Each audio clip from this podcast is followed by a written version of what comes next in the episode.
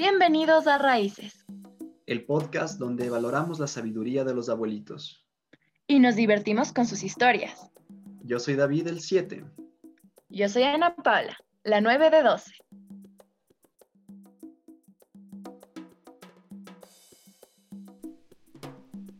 Bienvenidos al segundo episodio junto con el tío Raulito. Esta vez nos encontramos en Quito y tío, muchas gracias por haber aceptado esta nueva invitación a nuestro podcast Raíces. Nos habíamos quedado justamente en su etapa de la escuela. Recuerda cuando topamos este tema de cruzar entre montañas y ríos para acceder a educación en la primaria. Cuéntenos, tío. Muy buenas tardes. Gracias, eh, David. Eh, así es. Eh, en esa época que no, no había en absoluto ni carreteras, peor que podían entrar vehículos al pueblo de Sichos, aparte de camiones grandes que, que llevaban la carga, la producción agrícola. entonces, asistir a la escuela siempre era caminando, todas las personas que asistíamos caminando.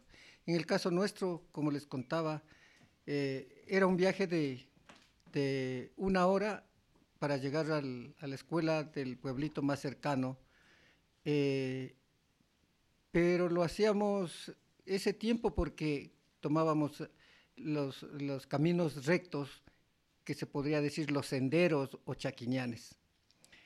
Eh, pero en épocas de invierno era muy, muy sacrificado la, caminata, porque había un lodo muy pedregoso. Eh, las piedras diminutas nos lastimaban los pies, porque todo el mundo andaba descalzo. Nosotros no teníamos zapatos.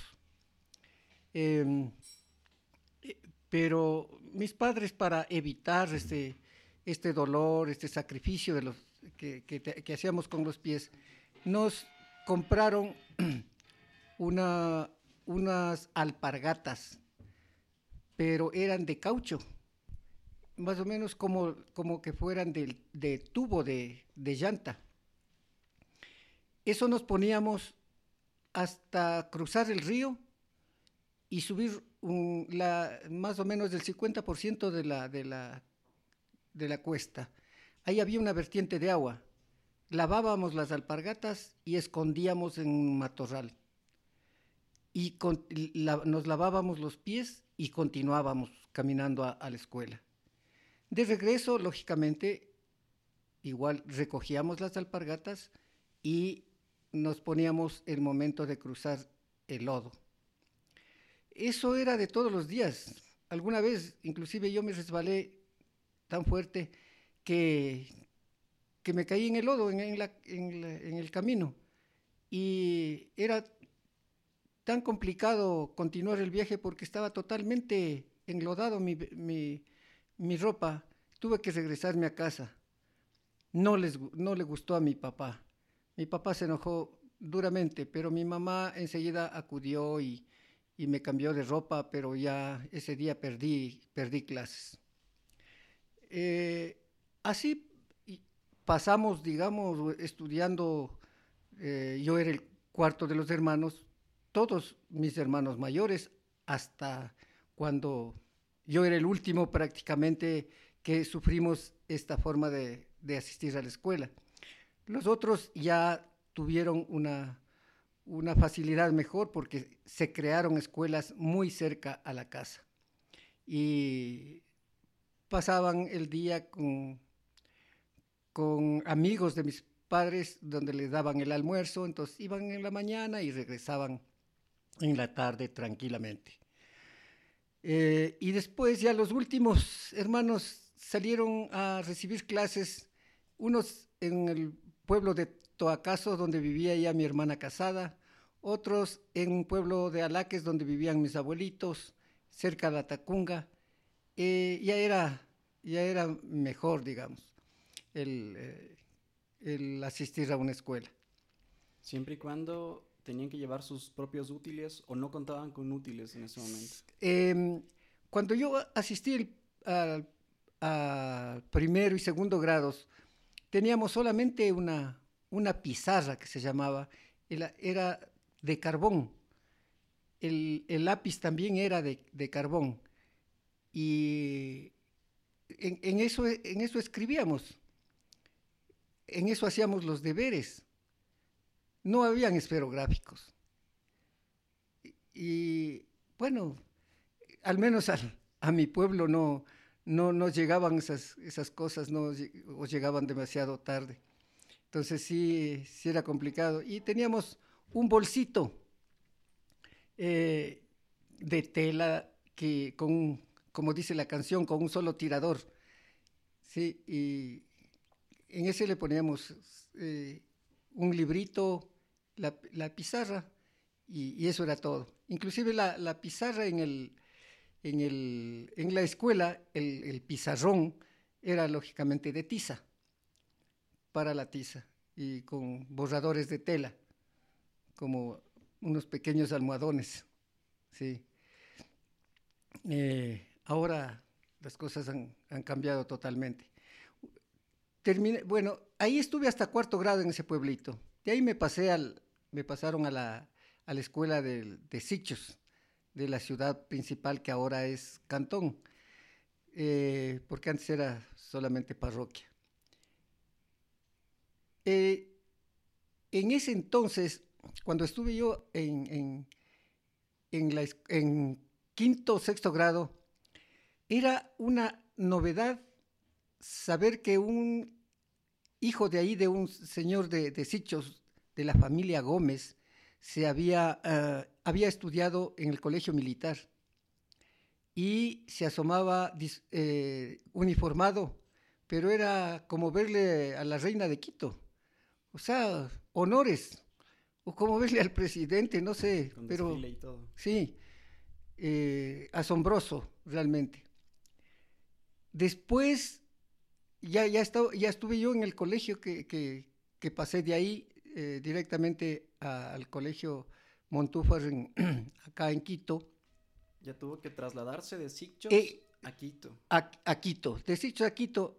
Eso también era una historia, es una historia, digamos, eh, de, que, vale la pena contar, porque eh, ese cambio de una persona, un, niño que vivía alejado de la sociedad prácticamente, llegar de golpe a Quito era un cambio muy fuerte. Yo no podía coger el bus. Nos daban eh, un, sucre diario eh, y teníamos que hacer eh, cuatro viajes prácticamente, ¿no? De ida y regreso en la mañana, de ida y regreso en la tarde. Y nos quedaba a veces nos quedaba unos 25 centavos, pero porque no pagábamos, hacíamos trampa para no pagar en el bus. Pero los primeros días en los que yo asistía al, colegio era algo terrible, insoportable. Primero vivía en la casa de un familiar de mis padres, de mi papá, una casa ajena personas que no había conocido antes, pero que por, por ayudarnos nos recibieron, me recibieron a, mí primero, después los recibieron un hermano mío. Eh, y eso, eso ya era un, sacrificio. Y lo otro era cómo trasladarnos diariamente al colegio. Alguna vez perdí clases por estar esperando un bus yo esperaba un bus eh, que era la línea que me llevaba a la casa donde yo vivía, pero me había olvidado realmente cuál era ese bus y han pasado como cuatro veces el bus por ahí y yo esperaba otro bus y nunca pasó. Tuve que ir caminando y tenía que regresar pronto al colegio, pero ya perdí el día de clases. Entonces, eh, sí me costó mucho sacrificio el poder adaptarme a, a la, capital.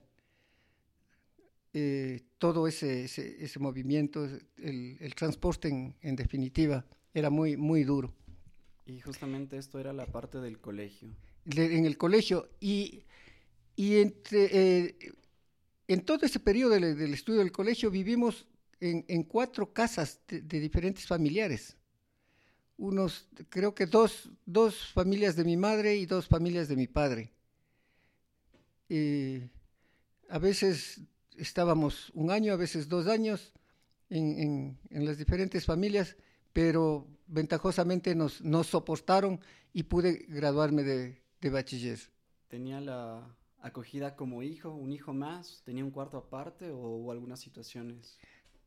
Yo tuve mucha suerte en ese aspecto. Me llegaron a querer muchísimo las familias y era como un miembro familiar más.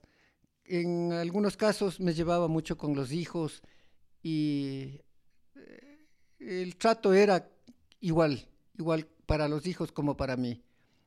En una sola casa, no pude tener esa suerte, porque a pesar de que los, los hijos eran de mi edad, eran dos hijas y un, y un varón, nunca, nunca se acercaban a, nosotros. Ellos eran independientes, estudiaban en, escuelas, colegios pensionados, privados.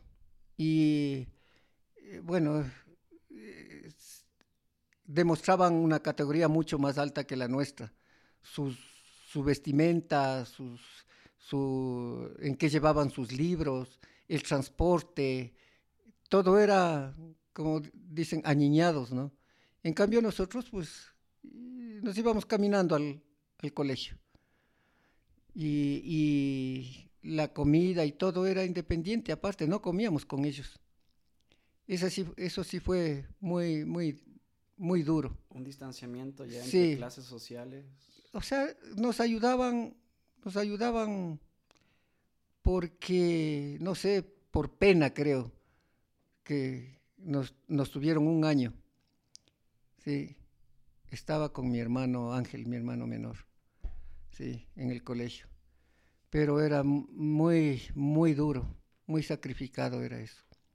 Pero nunca les contamos a nuestros padres cómo, sufríamos.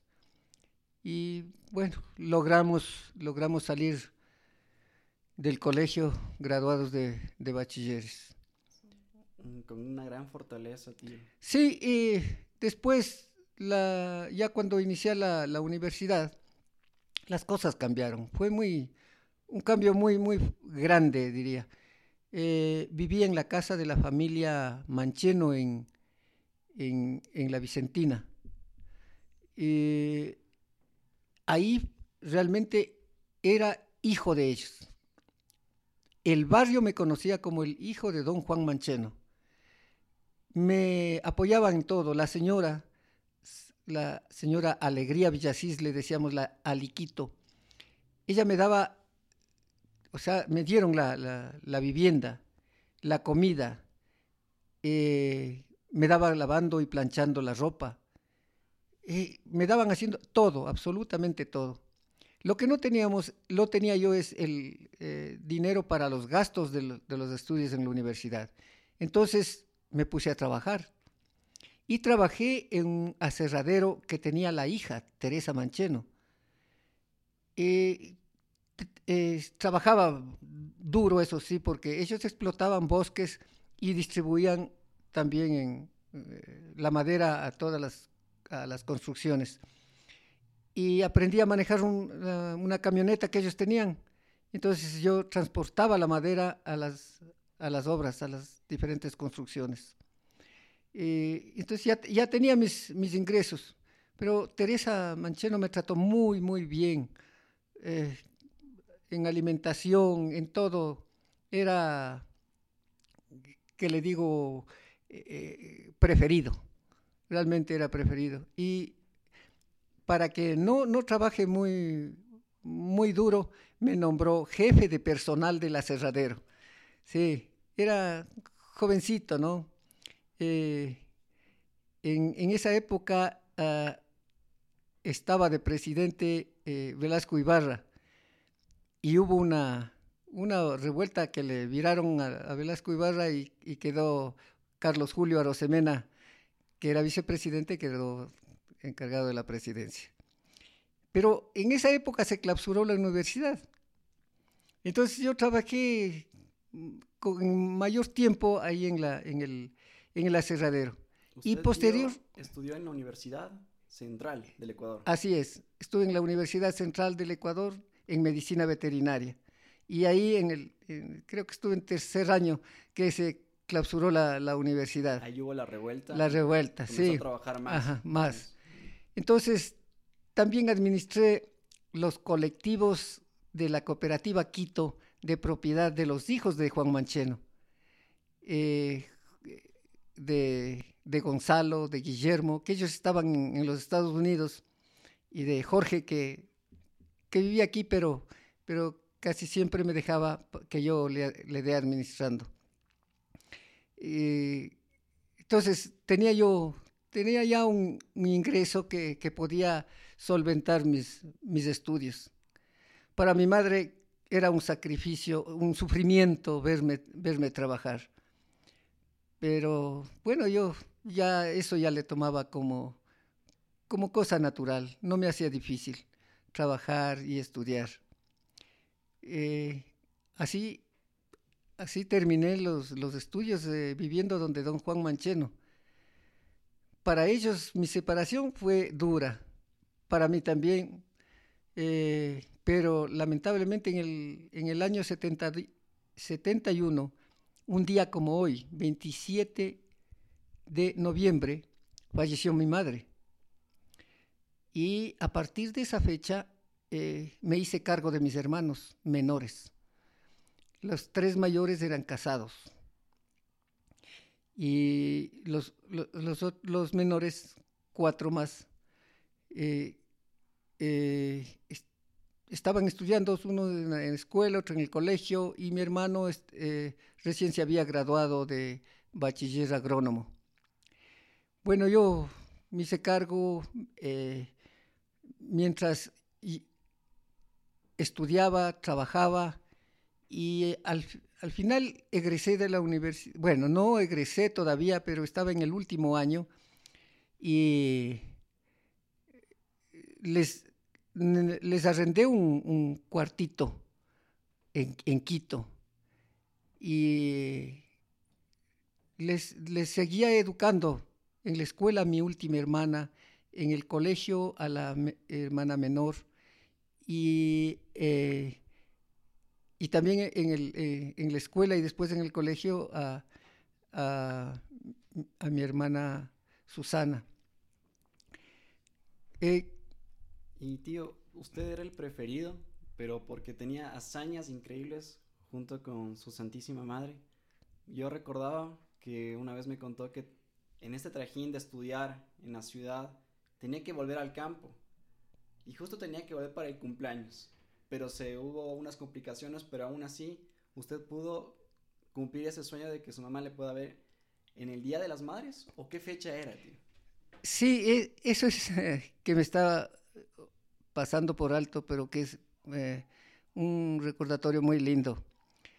Eh, yo siempre le festejé el Día de la Madre a mi mamá.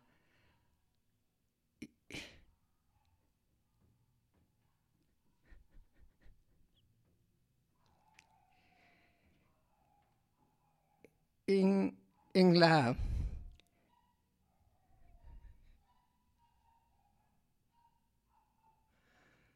En la época en que yo estudiaba en el, en el Colegio Montúfar, coincidía la, fecha de las fiestas patronales en mayo, coincidía vacaciones, el fin de la semana de fiestas patronales del Colegio Montúfar con el Día de la Madre. Yo aprovechaba para ir a visitarle a mi mamá a festejarle.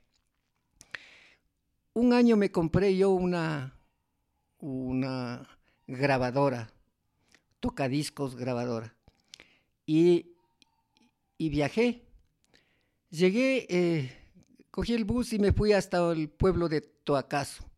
En Toacaso, un señor eh, casado con una prima mía, Víctor Tapia, casado con Amelia Román, eh, me dijo, si quieres llegar a, a, donde tu mamá, aprovecha, ahora se va un camión con, con ganado y te puede dejar bastante cerca. Yo feliz. Así fue, viajamos. Pero lamentablemente a poca distancia de este viaje se dañó el, camión. Entonces nos tocó a otras personas también que viajaban con nosotros caminar. Entonces caminé como a las 10 de la noche, empecé la caminata. Llegué a la madrugada.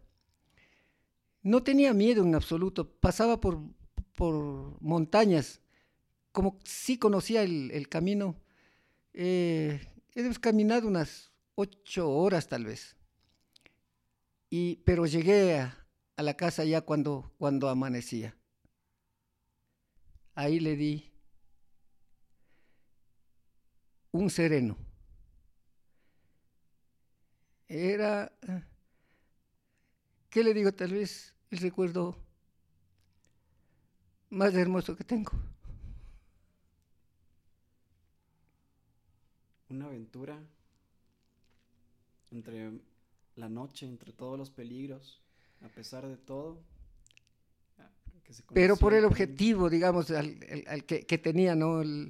la meta que tenía que cumplir, llegar a festejar a mi madre. Yo no tenía miedo en absoluto.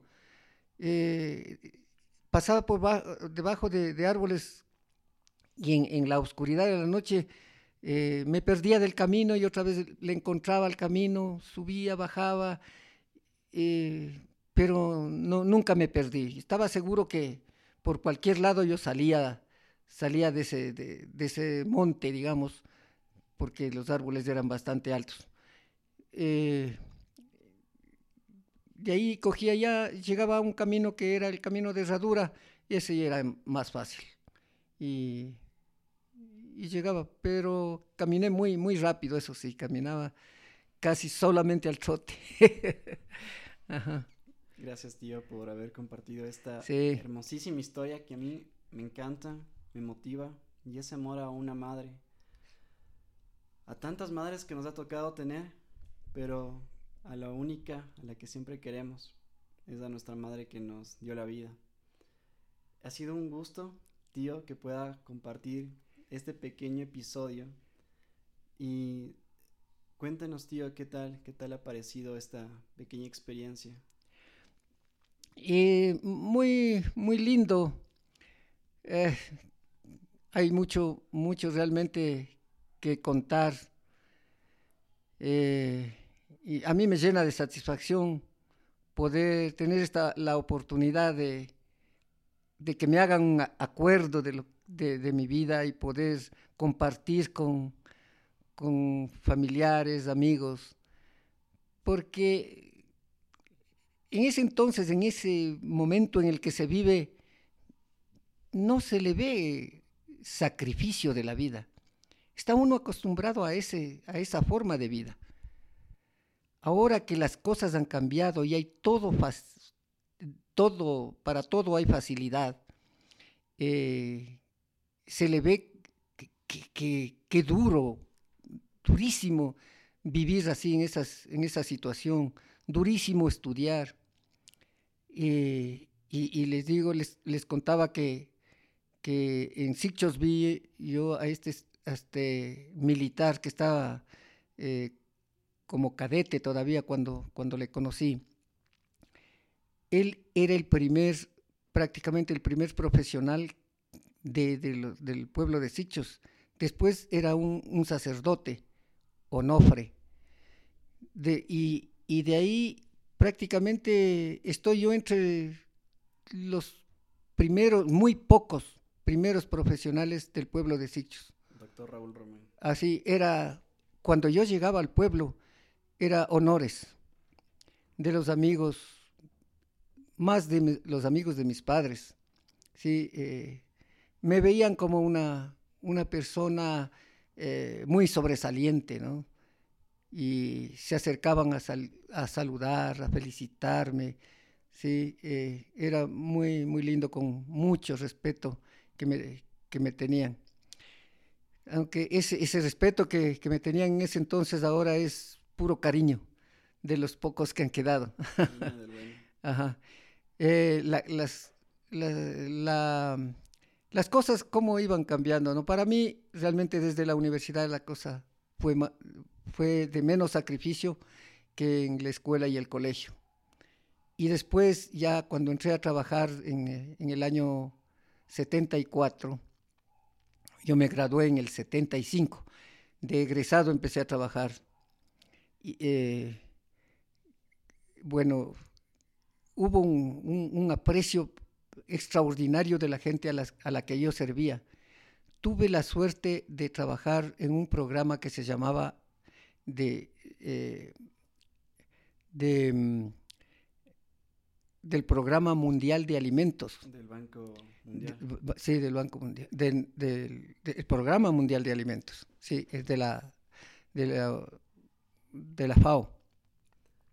Sí. Y me dieron a cargo un equipo caminero. Sí, eh, dos bulldozers, una moto niveladora, volquetas y todo. Camioneta que me servía eh, para mi uso personal y, tenía 23 personas a mi cargo, ¿no? Porque entre operadores, auxiliares, topógrafos, eh, de, todo para hacer caminos. En, eh, trabajé en la provincia de, de, Cotopaxi. Llegué a tener una popularidad extraordinaria. Todos me pedían que entre a la política.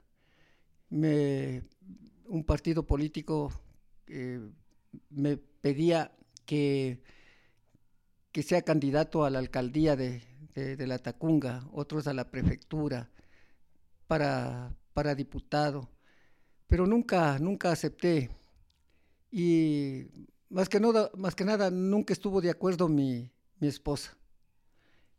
Eh, dijo, no, no entres a la política, si te entras a la política, olvídate de mí. Entonces, no les acepté nunca ninguna candidatura.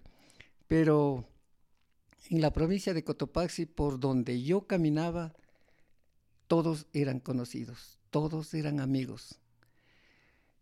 Había eh, en, la, en, las inauguraciones de las obras muchos, muchos honores.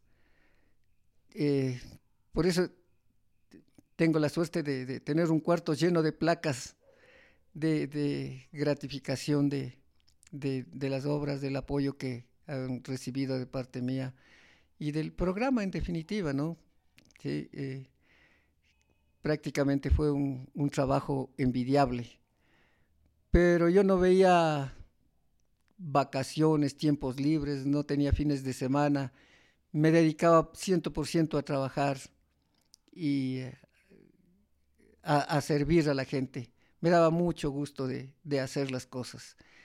Y fue una, una, una etapa muy linda de, de trabajo. Sí, eh, una de las cosas que me ayudaron también muchísimo fue la relación que tuve con las organizaciones no gubernamentales. Me daban el presupuesto que yo quería para obras complementarias, para sistemas de agua potable, para centros de salud, para casas comunales, para obras sanitarias, eh, tal vez yo, yo, trabajé más que la prefectura de la provincia, porque no, exagero al decir esto, porque alguna vez hubo una asamblea eh, de la cantonización del, cantón Saxilí y eh, la, sesión, la sesión solemne y le, estaba participando el, prefecto de, Cotopaxi y le daban, le daban una, placa. El público que estaba presente ahí, una sala muy grande y absolutamente llena, les le aplaudieron eh, como normal a todo el mundo le, le, aplaudía cuando participaban y le dieron una placa bastante grande, una bandeja muy, muy grande, eh, muy linda además. Pero de pronto eh, uno de los empleados de, del, de, la alcaldía de Saxilí. Sacó una placa muy pequeñita, debe haber sido de 20 centímetros por 15 más o menos, muy pequeñita, y dijeron, ahora en agradecimiento al doctor Raúl Román. Y eh, fue muy, muy emocionante también porque eh, todo, el, todo el salón se levantó y fue como que, se caía el edificio. Y gritaron, alzaron los, brazos, ¿no? ¡Bravo! Y, la placa era tan pequeñita que era, que era eh, un chiste de verle, pero qué, qué gratitud que me llenó realmente de emoción. Entonces, cuando se terminó la sesión, se acercó el prefecto y me dijo, claro, tú eh, te llevas las glorias porque tienes mucho dinero para trabajar y para hacer obras. Y yo le dije, te puedo contar que lamentablemente yo no tengo ni un solo centavo de presupuesto del Estado. Lo único que tengo es eh, em, funcionarios que hacen el, asesoramiento en agricultura y ganadería. Y eh, se trabaja con las comunidades en Mingas, con el Programa Mundial de Alimentos, que tengo alimentos, raciones de alimentos para entregarles y poder hacer mingas en las comunidades. Las obras que realizo es puro dinero de las organizaciones no gubernamentales, las que realmente me han dado, pero eh, que digamos una... Eh, un, realce en, en, los lugares en los que yo he trabajado, en la provincia de Cotopaxi. No digo que no hay eh, parroquia en la provincia donde yo no haya hecho una obra. Por ejemplo, la, y hecho en, los, los, cantones más lejanos, el cantón Pangua, antes era parroquia, en, el, en, la, ¿cómo es? en la Maná, Sichos, que son los más lejanos, y mucho más en el cantón Saquicilí, el cantón Salcedo y el propio cantón de, de la Tacunga. Eh, hay, creo que he de llegar a unas 100 obras por lo menos de, las que he realizado y, por eso eh, llegué a ser muy, muy popular y envidiable también, porque el director del Ministerio de Agricultura donde trabajé y donde funcionaba el programa que estaba a mi cargo, eh, me tenía mucha envidia, mucha envidia. Quería cambiarme de lugar, pero era bien, bien difícil porque una vez que intentó, todas las comunidades un día lunes estuvieron presentes para decirle que no me puede cambiar a mí y que al director y que al director se vaya del ministerio. Había un respaldo muy interesante, sí. Yo, yo admiro bastante cada vez que igual entro a ese cuarto lleno de placas, se siente en cada placa ese momento, ese momento que todos se levantan para entregar una pequeña placa pero con una obra gigante, que es por eso que todas esas personas ahora en Sitges pueden gozar de agua potable entre tantas obras, conectividad, de transporte, todas esas conexiones que, que solo una persona bien trabajadora puede lograr. No importa si el Estado nos puede dar todo el dinero para la prefectura de Cotopaxi si no se tiene ese corazón de en realidad ayudar a esas pequeñas comunidades. Porque uno que está allá adentro conoce los recursos y el valor y el potencial que tienen cada uno de ellos para poder encontrar ese punto fuerte. Y es lo que yo creo que usted encontró desde el primer día que usted salió de Sitios de Quito y volver allá para reactivar toda esa provincia, tío.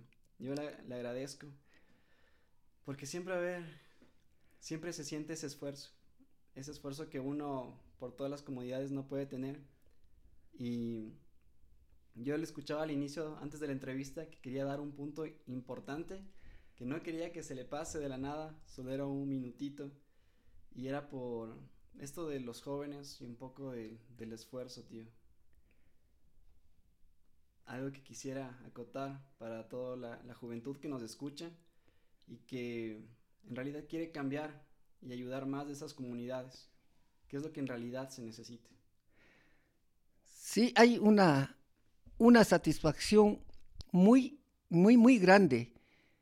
Yo ahora me siento feliz de todo lo que he podido realizar.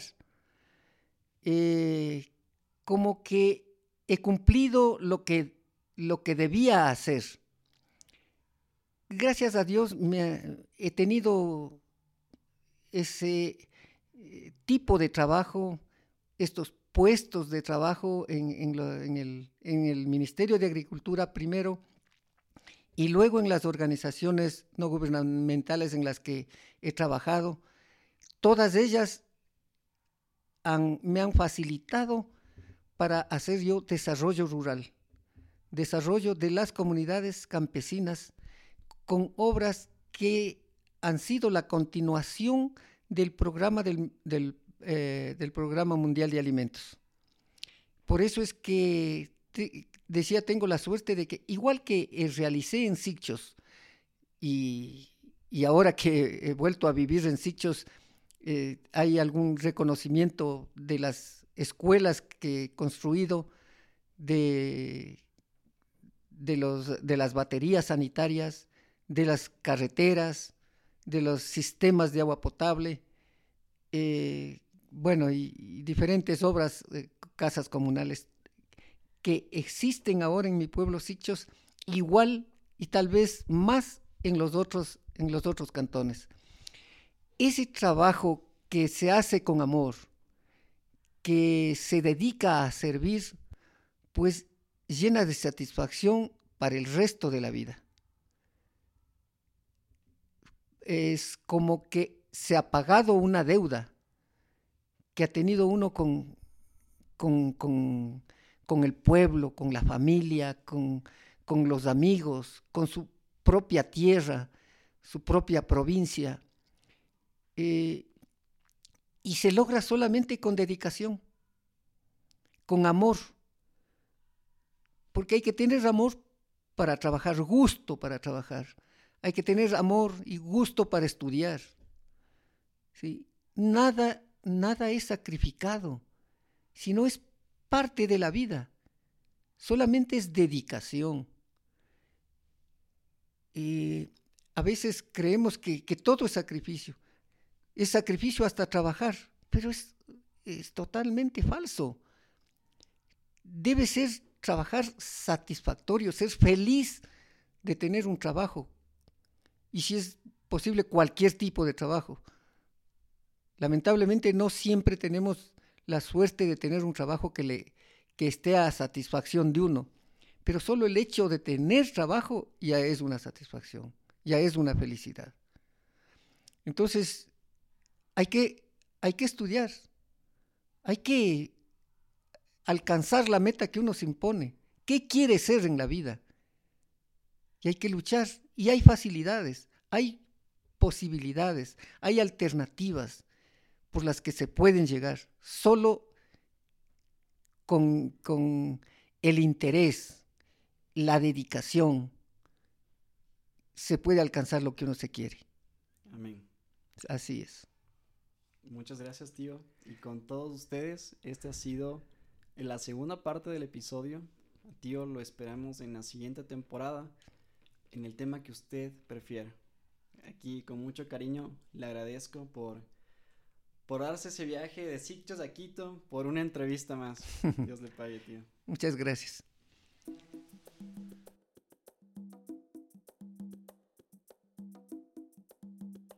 Muchas gracias por escucharnos. Te esperamos en el siguiente episodio.